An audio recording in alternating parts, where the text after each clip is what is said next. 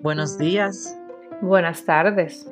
O buenas noches, depende del lugar del mundo en el que te encuentres. Bienvenidos a Fidelity entre Amigas. Un verdadero espacio de confianza donde toda conversación es válida. Somos Cristín Rosario y Alicia Lema.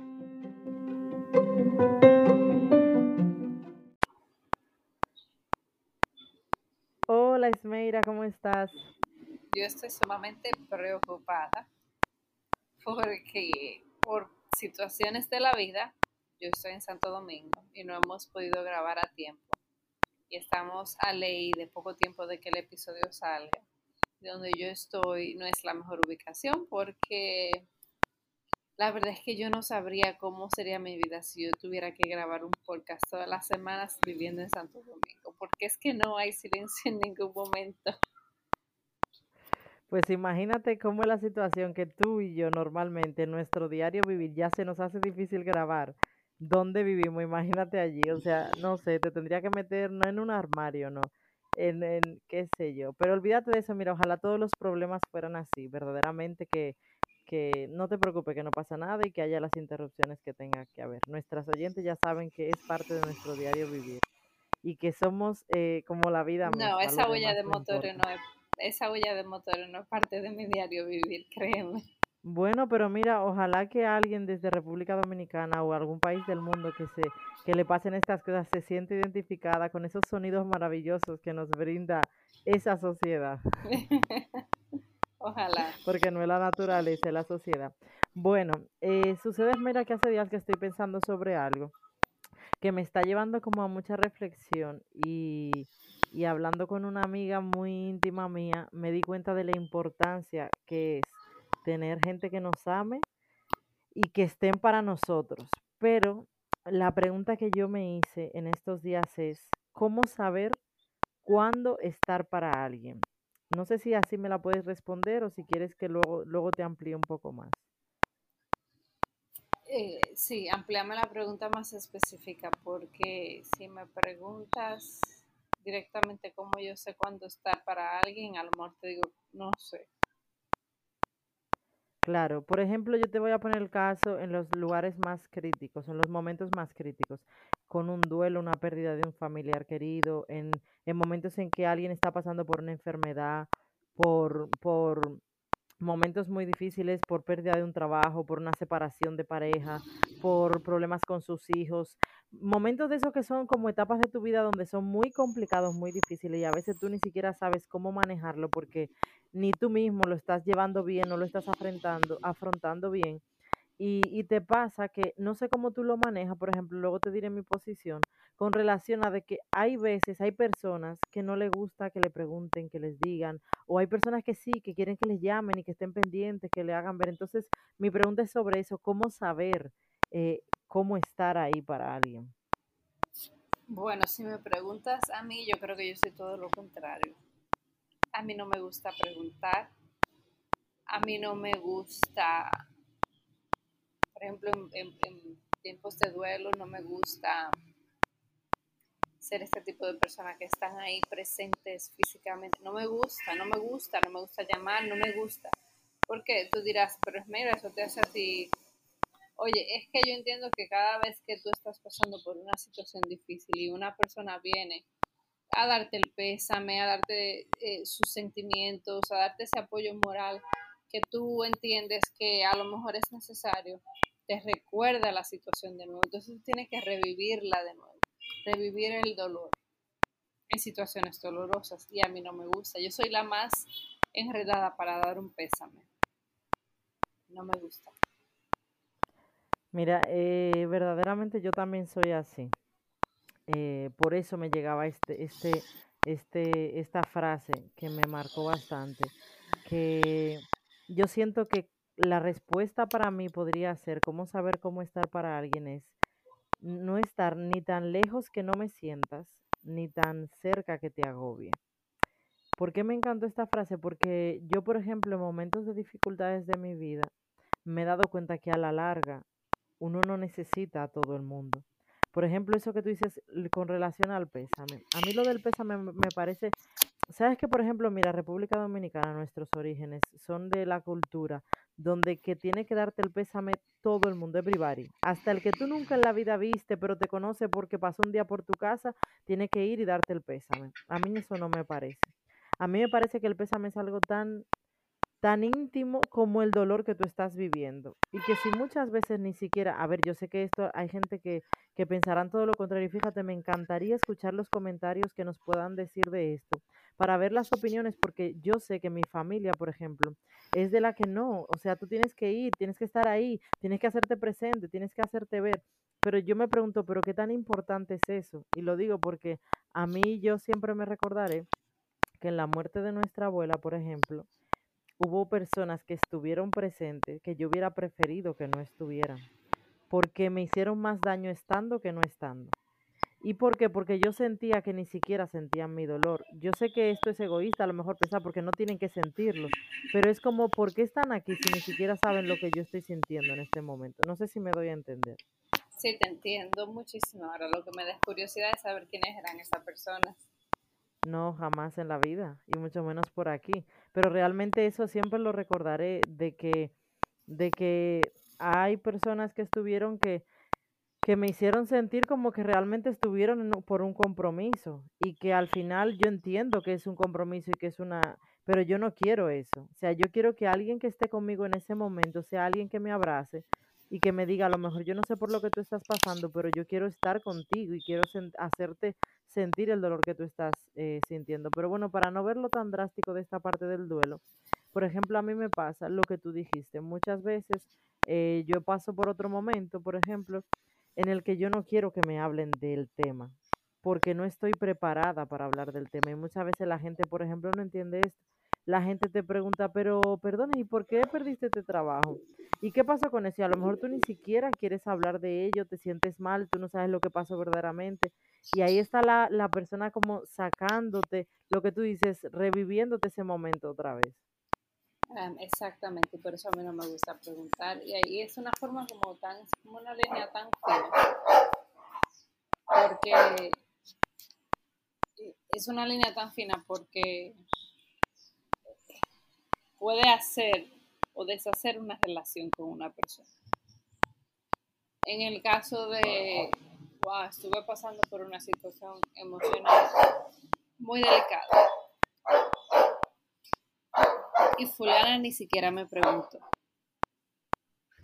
O fulano ni siquiera se interesó por saber qué me pasaba o cómo yo estaba. Pero a la vez te pones a pensar, pero es que no quiero, no quiero que me pregunten, porque entonces tengo que darles respuestas que no estoy lista para dar.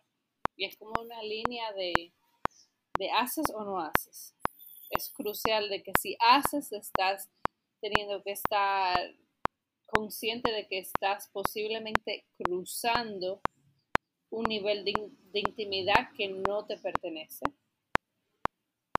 y que si no haces, estás posiblemente alejándote de esa persona porque entonces estás eligiendo mantenerte al margen de la situación de esa persona. Mira, es una situación complicada, yo no sé. Pero tú sabes qué es lo que pasa, mira, tú has tocado unos puntos esenciales. Yo, ¿sabes lo que pienso? Mm, creo que si siempre he dicho, y mira, este es otro tema que tenemos que hablarlo, que nos dediquemos un poquito a, a conocer a las personas que tenemos cerca.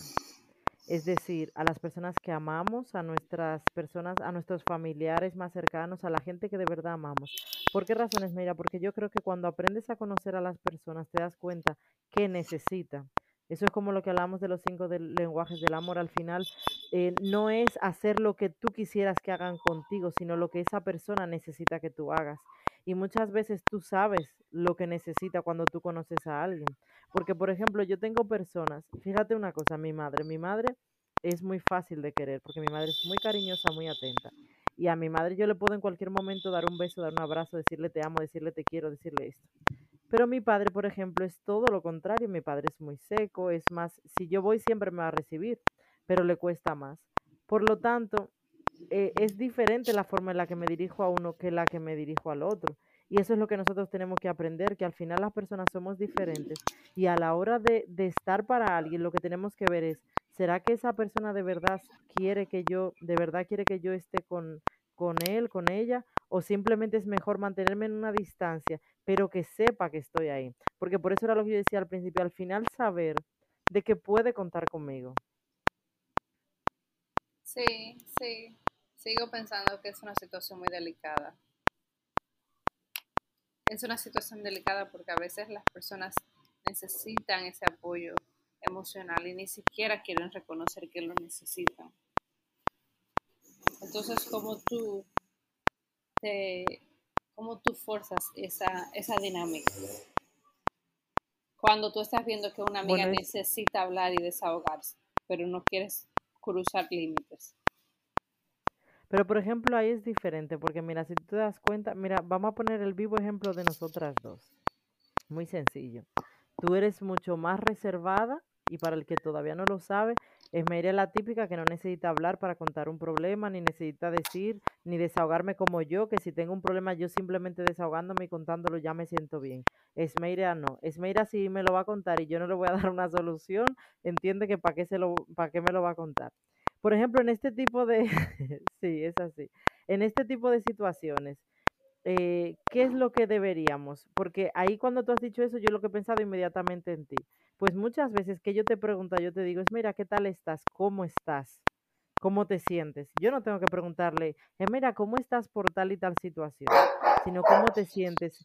Y eso va a permitir a lo mejor que tú puedas abrirte, que tú puedas hablar, que si tú quieres hablar, lo hables. Y obviamente también ya luego pasando al plano de que debemos tener siempre algunas personas de nuestra confianza, porque claro, entre nosotras dos, aunque tú no seas tan abierta, hay un nivel de confianza de que pues tú si necesitas hablar tú misma vas a venir donde mí porque tú sabes que yo estoy aquí para ti. Pero es eso, es intentar un poco sin atosigar, sin pasar las líneas, pero no dejar de hacer un poco lo que podríamos hacer para ayudar a la otra persona. Sí. Y yo que no quiero como entrar mucho en materia con, esta, con, esa, con esto, porque no porque no lo amerite, sino porque obviamente eh, tengo mucha bulla y mucho ruido, pero sino porque es una de esas cosas como que solamente la situación te dirá qué es lo correcto. En el momento que tú estás lidiando con una persona es que tú vas a identificar qué es lo correcto y qué debes ¿qué debes hacer? Trata de escuchar un poquito más allá de tus necesidades, sino escuchar o ver, identificar las necesidades de la persona que está en el modo receptor. Porque así mismo como tú dices, de cuando nosotros tuvimos la experiencia que perdimos a nuestra abuela, hubo, por más seca y cosa que yo soy que no me gusta que me pregunten, hubo personas específicas en las que yo necesitaba escuchar de ellos y no lo hizo. No lo recibí, es eso. Entonces, como quiera te marca. Por eso que te digo, es una línea tan fina que, que como uno entiende que al final del día, cómo uno se siente basado en las acciones de otra persona es solamente una reflexión en ti y no en esa persona. Cómo tú puedes también aceptar que cómo esa persona se comporta no es un reflejo en ti, sino un reflejo en ellos. Te digo, es complicado el asunto. Sí, pero te voy a decir una cosa, también esto es algo de lo que venimos hablando hace mucho tiempo. Al final también debemos de a- eh, entender que quienes estamos pasando por momentos difíciles somos nosotros. Y aunque nosotros somos los, eh, aunque nosotros somos los, los culpables de ese sentimiento que, no los culpables, sino que, que somos nosotros los responsables de ese sentimiento que estamos teniendo en ese momento, debemos de tener pendiente de que a lo mejor el otro no sabe exactamente lo que tú necesitas y que verdaderamente también no sabe por lo que tú estás pasando. Yo sé que en este caso, por ejemplo, en cuanto a un luto, eh, mira, sinceramente yo soy así. Yo, a mí me cuesta mucho decir lo siento, te acompaño en el sentimiento, porque a veces me parece que si de verdad lo siento, claro, es que- porque uno no quiere que nadie se muera, pero no estoy sintiendo el dolor que tú estás sintiendo. Entonces me parece a veces hasta hipócrita. Por ejemplo, yo me pasó con una persona hace poco tiempo que la conocí hace poco y por medio de otras personas y justamente me estaban hablando de esto, de que había perdido a su papá y de que habían pasado por un momento, pero yo no me sabía la historia y parece que esto trae una historia más profunda de que ha sido una muerte muy dolorosa, de que ha sido un proceso largo, duro, difícil para la familia y todo eso. Entonces, ¿qué pasa? Yo intenté ni siquiera opinar. A mí me parece bastante, eh, o sea, muy poco prudente que yo en ese momento le diga, ay, lo siento muchísimo y tal, cuando de verdad yo ni siquiera sé por qué fue lo que pasó y el momento. Entonces, yo creo que yo sé que el protocolo y, y, la educación nos dice que debemos de hacer esas cosas, pero también a veces hasta qué punto debemos de hacer eso, ¿sabes? De, de que, de que, no sé, que las personas sientan que lo que hacemos lo hacemos de corazón y que lo hacemos de verdad, o sea, porque queremos estar ahí para alguien o queremos dar una voz de aliento a alguien que le puede realmente refrescar un poco en ese momento. Sí, a mí me pasó que una persona no cercana a mí, pero cercana profesionalmente, puso en su estado un mensaje negativo en cuanto al cáncer. Y tú sabes, pues es de estas situaciones en las que tú no quieres preguntar, al menos yo no quiero preguntar, entiendo que no es de mi incumbencia, no tenemos una relación íntima tan profunda como para yo preguntar, pero lo estás publicando y ya yo entré y vi, el eh, vi la historia y me siento como, ok, comprometida a que si no digo nada, se va a ver feo. Pero le puse un mensaje sumamente eh, honesto, diciendo, espero que todo esté bien, porque al final del día, ¿qué más puedo yo? Ay, ¿qué pasó? ¿Que, está bien tú? O, eh, ¿A quién? ¿Me entiendes? nada de eso creo que es apropiado. Lo único que le puse es espero que todo esté bien.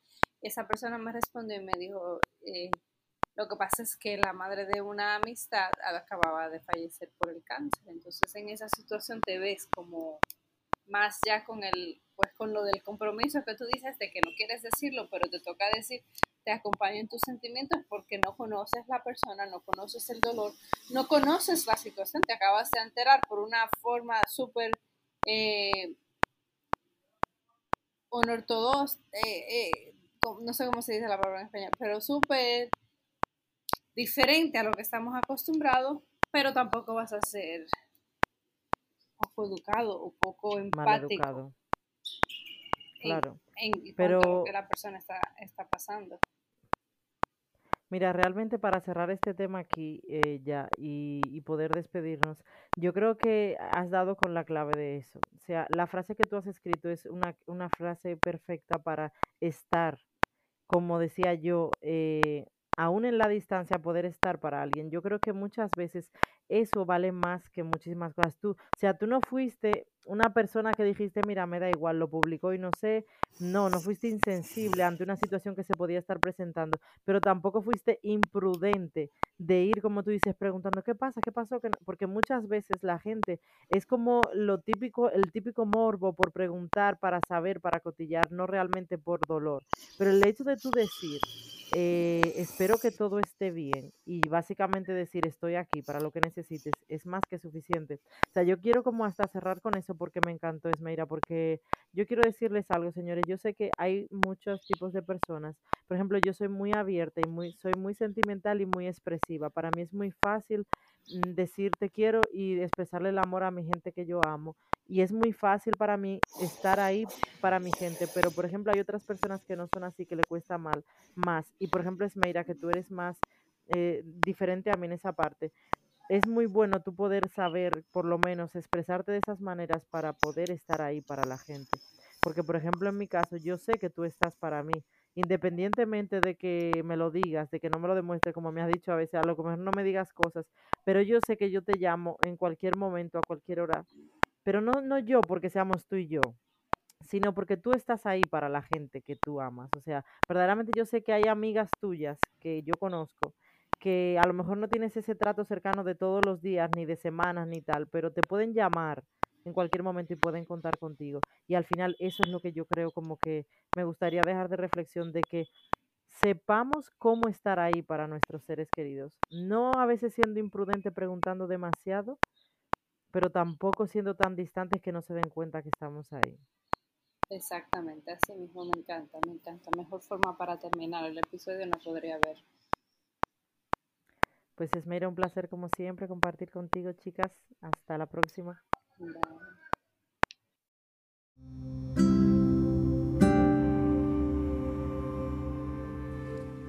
Gracias por dedicarnos este tiempo.